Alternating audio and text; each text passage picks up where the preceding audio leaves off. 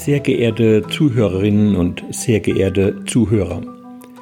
Mein Name ist Jürgen Schäfer und ich leite als Internist das Zentrum für unerkannte und seltene Erkrankungen am Universitätsklinikum in Marburg.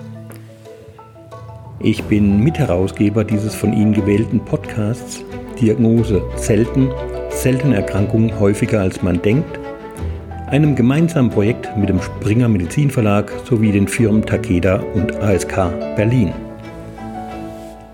Unseren heutigen Gesprächspartner brauche ich eigentlich überhaupt nicht vorstellen. Es dürfte völlig ausreichen, wenn ich Ihnen sage, dass wir heute den wahrscheinlich bekanntesten Mediziner Deutschlands zu Gast haben. Dabei ist er nicht nur Mediziner, sondern auch einer der erfolgreichsten Entertainer rund um medizinisches Infotainment sowie Buchautor, Bühnenkünstler, Fernsehstar und was ich als Hochschullehrer besonders beeindruckend finde, ein wirklich brillanter Lehrer für unsere Medizinstudierenden. Wir kennen uns seit vielen Jahren und so war unser Gast bereits mehrfach bei uns in Marburg und hat Vorlesungen zu Themen wie Bedeutung der Sprache, aber auch Bedeutung des Klimawandels für die Medizin gehalten. Gemeinsam haben wir im Januar 2021 einen lesenswerten Artikel im renommierten Bundesgesundheitsblatt verfasst, in dem wir auf die Möglichkeiten, um nicht zu sagen die Verpflichtung des Unterhaltungsfernsehens zur besseren Wahrnehmung der seltenen Erkrankungen eingehen. Mehr noch, er hat in seinen TV-Sendungen immer wieder auch seltene Erkrankungen thematisiert und so für die Belange der Seltenen sensibilisiert.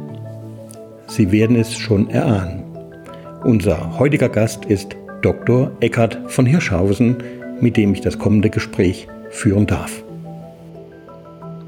Ja, liebe Zuhörerinnen und liebe Zuhörer, äh, es ist mir ein ganz besonderes Vergnügen, heute Eckhard von Hirschhausen als Gesprächspartner hier äh, vorstellen zu dürfen. Vorstellen muss ich nicht viel.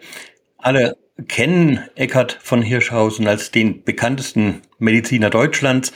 Ich sag auch, er ist einer der bekanntesten Medizinphilosophen, weil viele Dinge, die er thematisiert, wirklich äh, den Kern treffen. Und äh, wir sind sehr froh, dass er sich mit engagiert für die Belange der Menschen mit seltenen Erkrankungen. Äh, Eckhard von Hirschhausen und ich, wir kennen uns jetzt seit vielen Jahren und drum sei mir das freundschaftliche, kollegiale Du erlaubt. Und äh, Eckhard, ich möchte dich ganz herzlich hier. Was nehmen Sie sich da heraus, Professor Schäfer? ja, Dr. von Hirschhausen, aber so ist es halt. Nein, sehr schön. Hallo Jürgen. Ja, Eckhard, äh, ich würde einfach ganz gern mal anfangen und ähm, dich fragen, Du nutzt ja ganz bewusst äh, das, äh, deine mediale Reichweite, um bestimmte Nachrichten zu äh, übermitteln. Und äh, bei den Seltenen gilt ja der Spruch, wenn etwas selten ist, dann müssen viele Menschen dran denken, damit dem Betroffenen geholfen wird. Und äh, so weiß ich von dir, du hattest ja schon häufiger bei deiner Sendung Quiz des Menschen sehr seltene Erkrankungen vorgestellt. Ich kann mich erinnern an unsere Kobaltvergiftung durch eine defekte Hüfte. Ich weiß noch an den Patienten, äh, der eine Kaliumkanalerkrankung und immer wiederkehrende Lähmungen hatte. Und ähm, jedes Mal wurde im Nachgang zu diesen äh, Berichten bei deiner Sendung Quiz des Menschen sehr intensiv und sehr aufmerksam dieses Krankheitsbild überall diskutiert. Insofern glaube ich, hast du einen großen Anteil, dass äh, Menschen frühzeitig erkannt wurden mit solchen Erkrankungen. Und natürlich ist es, glaube ich, nicht so einfach, äh, so komplexe Dinge über ein Unterhaltungsformat zu vermitteln. Oder wie kriegst du das gelöst, dieses Problem? Ja, was, was äh, Menschen, die jetzt zuhören, vielleicht nicht wissen, ist, dass ich äh, auch von ärztlicher Seite sehr früh in meinem Leben mit seltenen Erkrankungen zu tun bekam. Ich habe äh, in der Kinderneurologie und Psychiatrie gearbeitet und gerade in der Kinderneurologie hatte ich dann viel zu tun mit ähm, äh, Stoffwechselstörungen, mit ähm, Gedeih- und Entwicklungsverzögerungen und so weiter und so fort. Und äh, das war eben Anfang der 90er, da war man dann auch mit der Genetik und vielen anderen Themen noch nicht so weit wie heute. Aber oft äh, gab es eben dann auch dieses wirklich fassungslose und auch etwas hilflose Eingeständnis der Mediziner, dass äh, ein Kind eben etwas hat, was wir noch nicht so richtig diagnostizieren konnten und sagen konnten, okay, das hat was mit den Mitochondrien zu tun oder äh, ja, es gibt dann noch einen ähnlichen Fall irgendwo in Australien, aber das war oft eben auch mit einem Eingeständnis äh, verbunden, der sagen, dass diesem Allmachtsgedanken von wir wissen alles, wir können alles, wenn wir nur äh, tief genug bohren, dann können wir auch alles äh, heilen und verändern, entgegensprach. Und das ist, glaube ich, auch wichtig, dass man auch als junger Arzt, junge Ärztin so möglichst früh auch mal die Demut vor dem Leben und seiner ganzen Vielfalt kennenlernt und eben auch weiß, dass wir natürlich nach bestem Wissen und Gewissen erst die Diagnose und dann die Therapie versuchen äh, hinzukriegen, aber eben oft aus sagen, der eigenen Unwissenheit oder auch der Arroganz, die zuzugeben, nicht drauf kommen, was jemand hat. Also wenn äh, äh, das, was äh, einige Zuhörende, aber auch was jeder in dem Feld kennt, manchmal sieben, acht Jahre vergehen, bis, bis jemand die richtige Diagnose kriegt, dann liegt es ja nicht nur an den Patienten, es liegt auch maßgeblich am Gesundheitswesen, was eben oft äh, häufiges natürlich erkennt, aber dann nicht in der Lage ist einzugestehen, das ist was, was ich so noch nie gesehen habe. Ich frage mal jemand wie Jürgen Schäfer, der wahrscheinlich das dann doch schon eher kennt als ich. Ja, vielen Dank. Aber äh, was man ja auch festhalten muss, ist die Zeit, äh, wo du in der Kinderklinik warst. Das war noch vor der Zeit der Fallpauschalenregelung. Und äh, ich kann mich auch sehr, sehr gut an diese Zeiten erinnern, äh, in denen ich groß wurde in der Klinik wo wir die Patienten ja dann auch sehr, sehr lange diagnostizieren konnten. Und äh, heute leider Gottes durch dieses blödsinnige Fallpauschalensystem äh, sind wir ja alle sehr äh, gehalten, kurze Verweildauern, sehr stringente äh, Diagnostikpfade zu beschreiten, um die Liegezeiten möglichst knapp zu halten. Und das ist natürlich gerade für Menschen mit einem seltenen Krankheitsbild fatal, weil wir brauchen zum Teil Zeit, nur um rauszukriegen, was dahinter steckt, oder? Ja, das ist ganz wichtig, was du ansprichst. Ähm, die Medizin war in ihrer ursprünglichen Idee kein äh, Wirtschaftsunternehmen, sondern äh, warum heißt ein Hospital Hospital? Das ist ein äh, vom lateinischen Wort ein Ort für Gäste. Ein Patient ist ein Leidender und kein Kunde. Und die erste Frage sollte immer noch auch im 21. Jahrhundert lauten, wie kann ich Ihnen helfen und nicht, äh, wie mache ich mit äh, Ihrem Leiden maximalen Profit. Da hat sich ganz, ganz viel getan äh, in einer sehr ungute Richtung. Ähm, ich habe das ähm, auch in meiner Vorlesung, als ich äh, bei euch da in Marburg war, auch den Studierenden gesagt, dass ähm, die Mediziner ja mal die Besten ihres Jahrgangs waren und ich mich wundere, wie relativ widerstandslos ein, ein Geist dort Einzug hielt, der, ähm, der in meinen Augen wirklich äh, nicht besonders hilfreich ist. Also ich sage es in der Vorlesung noch ein bisschen deutlicher. Ich sage, äh, die Besten unseres Jahrgangs, die kriegten Medizinstudienplatz und die, die nicht so richtig wussten, wohin mit sich, die haben alle BWL studiert. Und fragt man sich heute, wer hat im Krankenhaus das Sagen? Das sind dann die BWLer, nämlich die ganzen Menschen in der Verwaltung und in der Abrechnung und im Codieren. Und da sage ich, das ist die späte Rache der Mittelbegabten. Wobei man ja sagen muss, es gibt nur wenige Patienten, die ein Krankenhaus aufsuchen, weil der Verwaltungsdirektor sehr gut ist. das stimmt. Also das, äh, dieses Fallpauschalensystem für alle, die da nicht so drin sind, ist, ähm, ist eben ursprünglich dafür gedacht gewesen. Früher war ja auch nicht alles super. Da, äh, da gab es sozusagen die Grundidee, jeder Tag in einer Klinik gibt Summe X und dann hat es dafür auch äh, natürlich Exzesse gegeben, dass jemand am, am Freitag aufgenommen wurde und am Samstag wurde mal Puls gemessen und am Sonntag auch schon mal die Lunge abgehört oder am Montag ging es dann erst los, dann hatte man schon vier Tage auf der Uhr. Dann sagten sich die Kostenträger, nee, wir drehen das um. Wir äh, zahlen jetzt nur noch Summe X, egal wie viele äh, Tage ihr und wie viel Zeit ihr dafür braucht, ihr kriegt nicht mehr. Und das führte eben vorhersagbar zu einer Ausweitung sozusagen der Mengen die man versucht, Menschen da durchzuschleusen. Und jeder, der nicht bei drei auf dem Baum ist, kriegt seitdem ein neues Knie und eine neue Hüfte eingehämmert. Und äh, der Beweis, dass er die braucht, liegt vor. Er war bei drei nicht auf dem Baum, ist offenbar bewegungseingeschränkt, also ist die Indikation gegeben. Und äh, das wirst du auch wissen, Jürgen. Ich äh, hoffe, es hören jetzt nicht zu viele orthopädische Chirurgen dazu. Das war ja früher eher ähm, sagen, das waren die Handwerker, das waren die Leute fürs Grobe. Und die Menschen, die ähm, eben innere Medizin machten, das waren die feinen Tüftler, das waren die um die Ecke Denker, das waren die Leute wie du, die sich eben nicht mit dem allerersten Blick zufrieden gaben. Und dadurch entstand eben durch diese finanziellen Fehlanreize auch eine totale Verzerrung. Ich habe ja ähm, in der Neurologie, Psychiatrie auch immer mich mit seelischen Erkrankungen ähm, beschäftigt, die werden auch miserabel in dem Fallpauschalensystem berücksichtigt. Da kannst du nicht sagen, äh, bei einem Patienten, der eine schwere ähm, psychiatrische Erkrankung hat, dann redet halt schneller, ja, seid effizienter in der Therapie. Da gibt's einfach Sachen, die, äh, die brauchen ihre Zeit.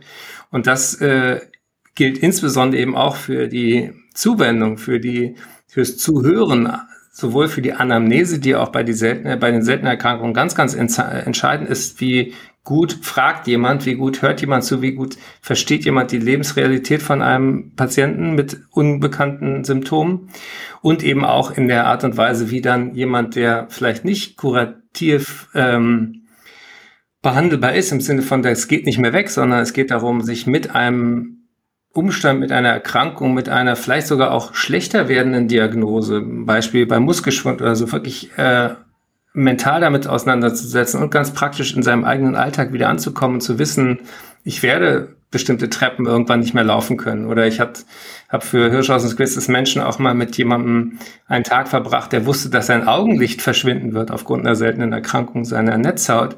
Das sind die Geschichten, die äh, A, mir selber auch gezeigt haben, wie wichtig es ist, an die Seltenen zu denken, aber B natürlich auch, die passen nicht in die Fallpauschalen, weil sie eben anders sind als als der große Rest.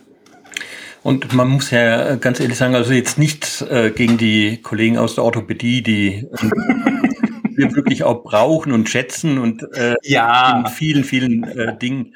Da merkt man, Jürgen ist schon ein bisschen älter, er hat schon Angst um seine Ich habe schon Angst um meine Hüfte, genau. Um seine Hüfte und seine Knie.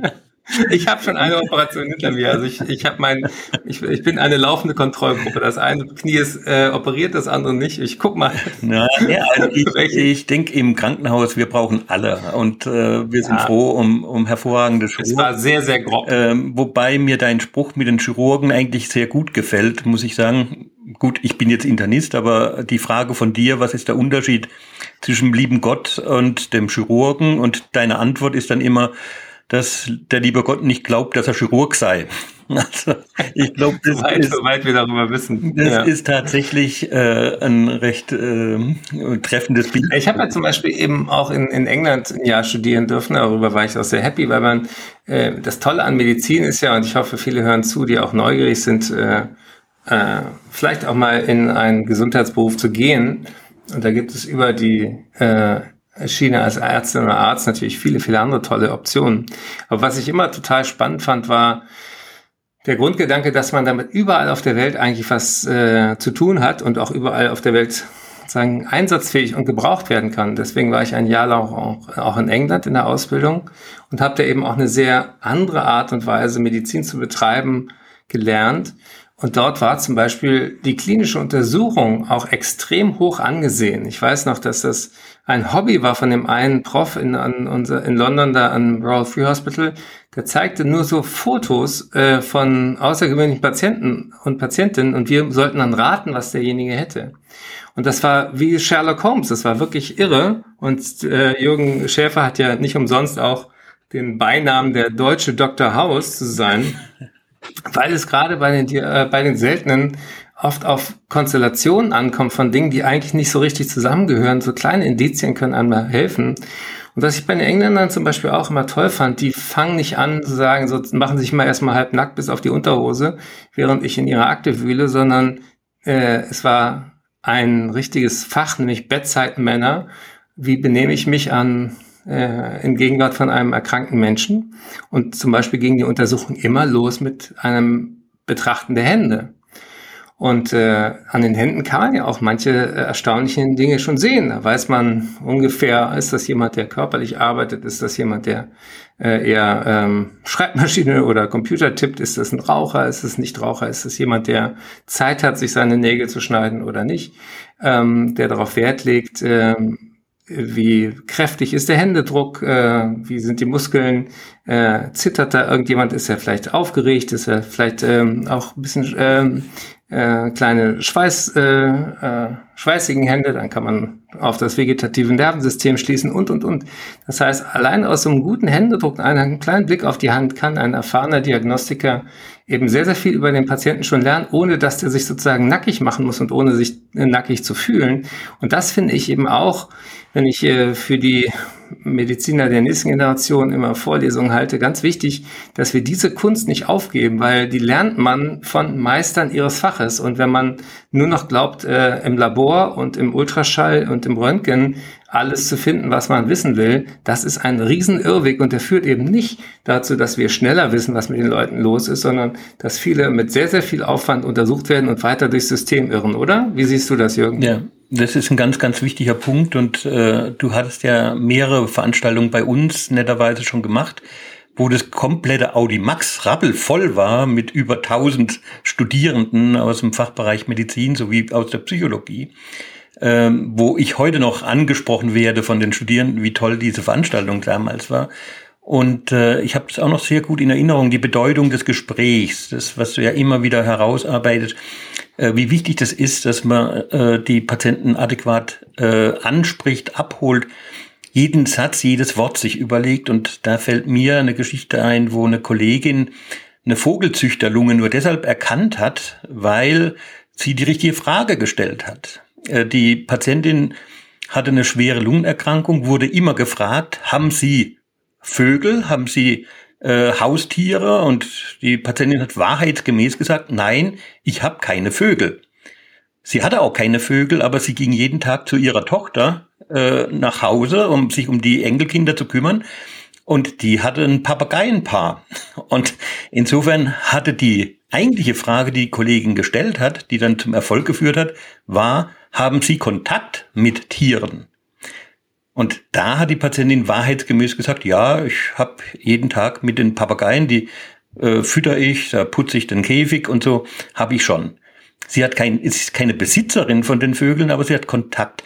Und das finde ich so ein tolles Beispiel, wie Sprache, wie das die, die Frage zur richtigen Antwort führt und dann auch zur richtigen Diagnose. Da möchte ich gerne eine Geschichte, die leider ähm, sehr traurig ist, äh, ergänzen, aber die ist wichtig. Ein Freund von mir äh, ist mit Mitte 30 an Darmkrebs gestorben. Und äh, eine Rückfrage hätte auch sein Leben retten können. Der hatte nämlich ein mulmiges Gefühl und ging zum Arzt und sagte, ich hätte gerne mal eine Darmspiegelung. Und der Arzt sagte, naja, hier nach äh, Kassen und Leitlinien sind Sie eigentlich erst mit 50 dran, kommen Sie auch mal später wieder. Und die Frage, die er hätte stellen müssen, ist, haben Sie irgendeinen Grund, sich Sorgen zu machen? Haben Sie zum Beispiel Menschen in Ihrer Familie, in Ihrer Verwandtschaft, die mit Darmkrebs schon zu tun hatten? Und dann hätte René wahrheitsgemäß gesagt, ja klar, ähm, ich habe einen Onkel, ich habe entfernte Verwandte, die an Darmkrebs gestorben sind. Deswegen glaube ich, dass ich ein erhöhtes Risiko habe. Und äh, tatsächlich hatte er dann auch eine erbliche Belastung. Und als er dann äh, Beschwerden hatte und äh, endlich der Darm auch ausgiebig untersucht wurde, dann äh, war der Tumor schon gestreut. Das heißt also, manchmal macht ein Wort oder eine Rückfrage einen Unterschied. Und was ich da auch ganz wichtig finde zur Kunst des ärztlichen Gesprächs, auch eine Geschichte, die ich mit ihm verbinde und immer äh, wieder ploppt die mir in meinen Kopf. Er hatte eine sehr ungünstige Prognose und äh, der Arzt äh, dachte, das sei seine Pflicht, äh, das auch rüberzubringen. Das ist es ja auch. Man soll Leuten auch keine falsche Hoffnung machen. Aber er sagte, ist Ihnen schon klar, dass mit Ihrem Befund äh, die Überlebenswahrscheinlichkeit äh, über zwei Jahre, also ich sag's wie es ist, 95 Prozent der Leute sind tot. Und dann sagte René, mit welchem Recht nehmen Sie mir gerade alle meine, äh, alles, was mich motivieren könnte. Wenn Sie mir das sagen, erzählen Sie mir auch bitte mehr über die fünf Prozent. Und das hat gesessen und ich habe immer gedacht, diesen, diesen Arzt müsste man das mal widerspiegeln, weil auch das ist auch ein, ein echtes Dilemma, dass man natürlich auch gar kein Feedback kriegt, äh, wenn man oft die Patientenbelange und die Sorgen und auch die Kommunikation mit Füßen tritt. Also es gibt ein sehr lustiges äh, Beispiel dafür, äh, das den Wert von Feedback klar macht nur weil sich keiner beschweren kommt, heißt das nicht, dass alle Fallschirme gut funktionieren. Also das nennt sich in der Statistik ein, eine Verzerrung oder ein Bias, weil wie bei den Fallschirmen, von denen, die aufschlagen, hört man ja nichts mehr nach dem Aufschlag. Also die kommen nicht mehr zurück. Genauso hören schlechte Ärztinnen und Ärzte eben auch oft nichts von den Leuten, die wegbleiben. Die bleiben weg aus mehreren Gründen. Entweder sind sie wundersamerweise geheilt, das wäre ihnen zu wünschen, oder sie bleiben weg, weil sie sehr unzufrieden sind, oder sie bleiben weg, weil sie gestorben sind.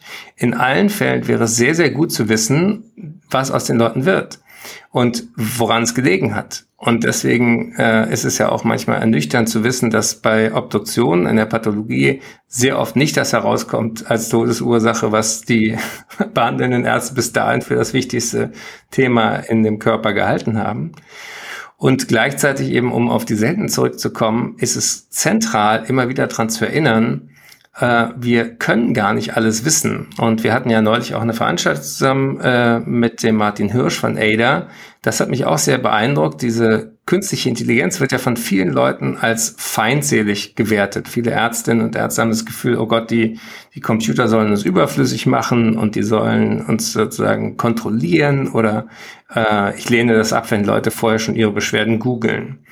Und da finde ich es ganz wichtig zu sagen, das ist sowieso die Zukunft der Medizin, dass wir sozusagen anderes Wissens- und anderes Informations- und Diagnostikmanagement betreiben. Und dann ist es viel hilfreicher, die Menschen äh, da, da abzuholen, wo sie gerade sind und sagen, ähm, äh, das und das wissen wir, das und das spricht dafür, dafür. Aber zur Unterstützung zum Beispiel sich dann eben auch äh, gerade bei ungewöhnlichen Konstellationen an ein Programm zu halten, was eben nicht so vergesslich und nicht so verzerrt denkt wie ein Mensch, sondern objektiv sagt, dieser Blutwert, der passt aber gar nicht zu dem, was wir gerade denken. Denken Sie doch mal an die und die Untersuchung. Das finde ich eigentlich so, so spannend und dass wir da auch lernen, dass, dass sozusagen auch die Digitalisierung nicht automatisch sozusagen ein, ein Abschaffen der menschlichen Zuwendung ist, sondern eigentlich unseren Kopf freimachen könnte für die Dinge, die Menschen eben viel besser können, nämlich zuhören, auch äh, empathisch sein und trösten und all die Dinge, die eben auch Teil der ärztlichen Kunst sind. Und die Qualität verbessern. Man muss ja ganz ehrlich sagen, ich glaube, wenige von uns würden gerne in einen Lufthansa-Flieger äh, einsteigen, um nach New York zu fliegen wenn der Kapitän unterwegs sagen würde, ich schalte jetzt den Computer ab, damit das Vertrauensverhältnis zu uns besser wird. Also die Argumentation, dass der Computer das Vertrauensverhältnis zum Arzt stört, ist sicherlich nicht berechtigt. Ich denke, wir haben die technischen Möglichkeiten und wir sollten sie nutzen. Und die meisten von uns nutzen jeden Tag ein Navi, wenn wir unterwegs sind, oder unser Smartphone. Und natürlich nutzen wir Technik und das sollte an der Arztpraxis nicht aufhören. Und ich sehe es genauso, die seltenen Erkrankungen würden aus meiner Sicht zu einem Innovationstreiber, weil sie uns in der Medizin geradezu dazu zwingen, Hightech zu nutzen, weil ohne Computertechnik, ohne Genetik, du hast es vorhin angesprochen, ohne modernes Labor, ohne das wirklich modernste des Modernen anzuwenden, kommen wir bei den Seltenen nicht voran. Und ähm, auch das Beispiel von deinem Freund mit äh, dem erblichen Kolonkarzinom ist natürlich auch ein erschreckendes Beispiel, wo wir eigentlich problemlos besser sein könnten, wenn die Daten der Krankenkasse vielleicht besser genutzt werden könnten. Weil die Krankenkasse wusste ja, dass der Vater oder der Onkel gestorben ist. Und für die Krankenkasse wäre es eine Kleinigkeit zu sagen, hört her, da ist offensichtlich ein frühzeitiger Todesfall an einem Kolonkarzinom. Bitte, ihr kriegt einen Gutschein für eine Vorsorgekolonoskopie. Nehmt das an. Ihr habt in eurer Familie möglicherweise einen Risikofaktor. Und das sind solche ja, Dinge, Beispiel, ja. die natürlich schwierig sind. Da kommen viele Aspekte auch Datenschutz, da kommt natürlich das Recht des Nichtwissenswollens. Aber ich glaube, das sind Herausforderungen, denen müssen wir uns in Zukunft stellen. Gell? Bei diesem Nichtwissenwollen, ähm, du hast ja äh, sehr, sehr viele Menschen auch, die in Familienerkrankungen haben. Wie sehr spielt denn das eine Rolle? Also ich erinnere mich noch an, an, an so Fälle in der Medizinethik, wo es um junge Männer ging mit der Frage, ob die Duchenne haben oder nicht. Das ist ja eine Form von Muskelschwund, die, äh, glaube ich, auf einem Chromosom, äh, auf einem Chromosom ja liegt und auch mit einer Mutation. Entweder hat man es oder hat man es nicht. Und wenn man es hat, dann weiß man aber auch, dass das äh, sagen irgendwann in jungen Erwachsenenalter einen äh, beschäftigt und dann auch nicht weggeht, sondern eher schlechter wird. Und da gab es Leute, die sagen, warum soll ich schon als äh, pubertierender Mensch wissen, was auf mich zukommt, dann mache ich mir viel mehr Sorgen, als, als ich müsste. Ich kann ja auch einfach abwarten, ob es kommt oder nicht. Hast du da äh, hast du da eine Linie, wie du Menschen in der Situation berätst? Ähm, also es ist eine ganz schwierige äh, Entscheidung und das muss man sehr individuell treffen. Es gibt äh, Patienten, die möchten wissen, worauf sie sich einlassen. Äh, das geht dann schon mit der Familie, Familienplanung los. Es geht dann auch weiter, was äh, man die nächsten Jahre alles noch machen möchte, äh, weil man natürlich weiß, man hat nicht so viel Zeit, um das nach hinten zu verschieben. Ähm, also es gibt durchaus Menschen, die möchten das unbedingt wissen und dann gibt es äh, natürlich auch sehr viele, wie, wie du sagst, die sagen, ich möchte das im Moment noch nicht wissen. Das wird natürlich dann schwierig, äh, wenn die anderen Familienmitglieder sich testen lassen. Äh, wenn dann die nächste Generation vielleicht schon da ist und getestet werden soll ähm, und dann Rückschlüsse auf die eigene Erkrankung gezogen werden können. Also das ist ein sehr, sehr komplexes äh, Gebiet und da sind natürlich die Humankinetiker, die da beratend vor allem tätig sind, auch sehr gefordert. Dadurch, dass wir darüber reden, werden aber solche Dinge ja endlich aus der Tabuzone rausgeholt. Und das war ja auch die Idee von unserem Artikel, den wir zusammen im, äh, für das Bundesgesundheitsblatt geschrieben haben, nämlich dass, dass äh, wir auch kreativere, neuere Wege brauchen, um, um darauf hinzuweisen, dass ja die seltenen in der Summe gar nicht so selten sind. Ich finde immer das Beispiel, was du hast, dass, äh, dass die seltenen, wenn sie als Partei auftreten würden zur kommenden Bundestagswahl, hätten ja sozusagen auf alle Fälle die 5%-Hürde. Kannst du das nochmal erklären? Ja, ja, also die seltenen sind ähm, im Grunde genommen für sich betrachtet so definiert, äh, dass es nicht häufiger als einmal pro 2000 Einwohner auftreten darf, damit es ein seltenes Krankheitsbild ist. Dadurch, dass wir aber 6.000 bis 8.000 unterschiedliche seltene Erkrankungen haben, ist die Summe aller Betroffenen sehr groß. Und wir haben in Deutschland etwa 5 Prozent äh, Menschen, also unserer Mitbürger, die eine seltene Erkrankung haben, also 4 Millionen äh, Bundesbürger leiden an einer seltenen Erkrankung. Wenn man noch die Eltern, die Geschwister, die Freunde, die Partner mit einbezieht, dann hat man da wirklich eine ganz große Anzahl von Menschen, die direkt oder indirekt von einer seltenen Erkrankung betroffen sind und die, wenn man ehrlich ist, äh, eine schlechte Lobby haben. Also sie haben eine Lobby mittlerweile, Gott sei Dank, eine sehr gute Lobby, muss man auch sagen, mit Menschen wie Frau Köhler, ähm, bei deren äh, Stiftung du ja auch schon äh, als äh, Redner aufgetreten bist und äh, die Unglaubliches bewirkt hat, gerade in, für die Rare Disease Community oder die Achse als äh, Patientenorganisation, äh, äh, die sich unglaublich engagiert und äh, wir haben Fürsprecher an vielen, vielen Stellen, aber so eine starke Lobby, wie, wie ich das als Kardiologe jetzt für Herz-Kreislauf-Erkrankungen kenne, fehlt natürlich. Und äh, das spiegelt sich auch wieder, dass viele Zentren für seltene Erkrankungen nicht wirklich im Krankenhausrahmenplan verankert sind, dass die eher so ein Schattendasein haben und äh, halt nicht wirklich diese Unterstützung bekommen, die sie eigentlich verdient hätten. Na, das liegt ja auch, wir haben es ja einmal eingangs schon erwähnt, auch ein bisschen an der Ökonomie, weil das sind ja Menschen, die, mit denen gewinnst du erst keinen Blumentopf. Die, äh, das ist auch nicht das Heroische, wie der Arzt, bei dem ich meine Doktorarbeit gemacht habe, der erzählte mir diese Geschichte, wo er zu einer komatösen Patientin kam und dann mit einer Spritze wachte sie auf und schlug die Augen auf und die Familie war so verzückt davon, dass sie am liebsten die Tochter gleich ihm zur Heirat angedient hätten. Aber äh, das war einfach nur ein, eine diabetische Entgleisung und er hat das erkannt und konnte ihr dann eben mit einer äh, mit ein bisschen Glucose in die Vene auch schnell helfen. Aber diese ähm, Kompliziertheit und Komplexität, auch wenn es um mehrere Organe geht, auch wenn es um eine Kombination vielleicht mit körperlicher und geistigen ähm, Fähigkeiten, die äh, vermindert sind, geht. Das sind ja Patienten, die, die viel Zeit brauchen, die, die, ähm, für die es keine Standardlösung, keine Standardmedikamente gibt. Und deswegen glaube ich tatsächlich ist das, was ihr in Marburg geschaffen habt, und ich bin ja auch äh, Ehrenmitglied in der Fakultät der Charité. Dort gibt es auch inzwischen diese Anlaufstellen. Das ist total segensreich, weil ich das auch in der Kinderheilkunde, wo ich früher gearbeitet habe, erlebt habe. Da gab es dann den einen oder die andere, die sich dann für eine bestimmte Patientengruppe extrem stark gemacht hat, sich dann entsprechend auch gut auskannte. Aber in dem Moment, wo dieser Arzt, äh, ich denke da an, an einen so einen Stoffwechselspezialisten, dem Moment, wo der in Ruhestand ging, war auch dieses ganze Wissen weg. Und diese, äh, diese, auch zum Beispiel auch die, die Pflegefachkräfte, für die ich mich auch an vielen Orten stark mache, auf den Stationen, die hatten ja auch ein unglaubliches Wissen. Die konnten oft die Patienten eben schon äh, äh, die kannten die schon seit sie geboren waren und die kamen immer wieder zu Neueinstellungen und so weiter auf. Und wenn ich da als Arzt im Praktikum irgendwie dachte, wenn das Kind krampft, äh, mache ich es mal nach Lehrbuch, dann wusste jede Schwester auf der Station, nee, dieses Medikament wirkt bei der gar nicht, musste gar nicht erst anfangen, aber das ist super.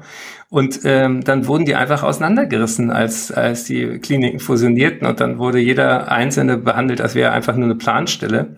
Und äh, dieses ganze Wissen, was auch sozusagen in einem System liegt, das wird eben auch äh, mit Füßen getreten. Es taucht in den ganzen Matrixen der Verwaltungsheinis oft nicht auf. Und äh, da finde ich eben auch spannend, wie jetzt auch durch, der, durch die Möglichkeit mit Social Media sich zu vernetzen oder eben auch äh, durch Suchanfragen international sich dann auch äh, Menschen mit einer seltenen Erkrankung und ihre Familien sich viel besser auch untereinander absprechen können und dass da auch eben von Patientenseite neuer Druck kommt und neue Erwartungen auch an, an wie schnell dann auch Fortschritte, die an irgendeiner Stelle erzielt wurden, publik gemacht werden, wie die transportiert werden können an eine andere Stelle. Und ich glaube, dass das eben auch etwas ist, was, was die Medizin im 21. Jahrhundert kann und wo aber der Druck, sagen auch die Forderung von den Patientinnen und Patienten und auch den äh, Angehörigengruppen, der, der muss auch in der Öffentlichkeit spürbar sein, damit sie eben auch, wie gesagt, eben nicht äh, wegen schlechter Lobbyarbeit in die Vergessenheit geraten. Das, denke ich, ist ein ganz wichtiger Punkt und ähm, ich glaube auch, dass äh, wenn man die Daten sieht, äh, wo Forschung Unterstützung findet, dann ist es im Bereich der Seltenen, dass 70 Prozent der Forschungsaktivitäten durch die öffentliche Hand, also das sind dann EU-Gelder, DFG oder BMBF-Gelder, äh, stattfindet und 25 Prozent über Stiftungen. Die Stiftungen spielen im Bereich der Seltenen eine unglaublich mhm. große Rolle, wobei die forschende Pharmaindustrie sich da eher zurückhält mit etwa fünf Prozent äh, Mittelzuweisungen für die Erforschung von Seltenen.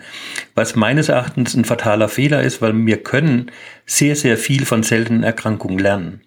Manche Erkrankungen äh, bringt es brennglasartig äh, äh, uns äh, vor Augen, was eine seltene Mutation an Krankheitsdynamik bringen kann. Und äh, wenn wir in diesem Bereich dann innovative Medikamente entwickeln, dann können wir nicht nur diese seltene Erkrankung heilen, sondern häufig können wir sogar sehr, sehr häufige Erkrankungen damit therapieren.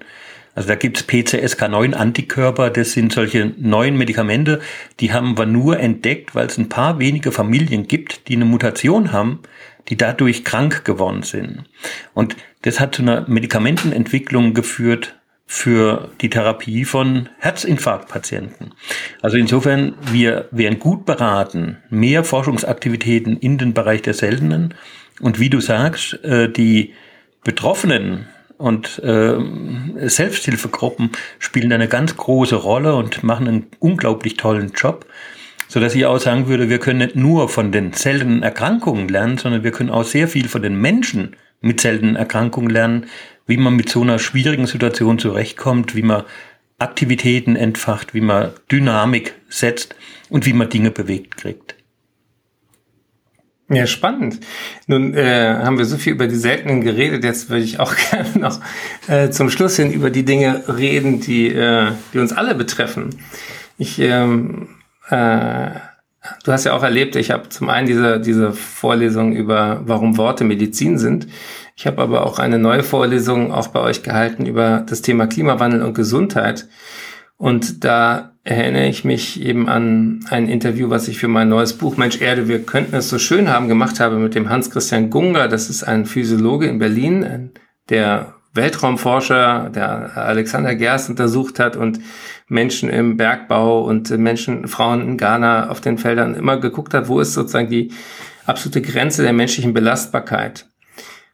Und er hat mir eine sehr, sehr wichtige äh, Formel genannt, nämlich ähm, warum endet jedes Fieberthermometer bei 41 Grad? Und äh, die Antwort ist, weil 42 Grad Körperkerntemperatur unser Gehirn nicht aushält. Und äh, das gilt, und das, das ist sozusagen genau das krasse Gegenteil von selten, es gilt für alle Säugetiere. Und wir vergessen manchmal auch, was wir an Physiologie eben auch gemeinsam haben. Und äh, diese Idee, dass Dinge irreversibel zerstört werden, die gilt sowohl für eine Tierart, die ausgestorben ist, die nicht wiederkommt, die gilt für äh, einen Baum, der abgeholzt wurde und wo dann eben auch nicht einfach ein neuer gepflanzt werden kann, sondern weil der ganze Boden weg ist, fehlt sozusagen die Grundlage dafür. Und die gilt vor allen Dingen auch dafür, dass wir in eine Situation in der Medizin kommen, wo die größten Herausforderungen die größten krankheitsmachenden Ursachen nicht mehr mit Mitteln der Medizin zu bekämpfen sind. Wir hatten schon 42 Grad Außentemperatur, das ist natürlich nicht Körperkerntemperatur, aber dass unser Hirn sozusagen die Thermoregulation übernimmt und wenn das zu heiß wird, selber aussetzt, da habe ich eine Metapher, ich wüsste gerne, ob, ob du äh, die vielleicht auch mal in einer Vorlesung verwenden kannst.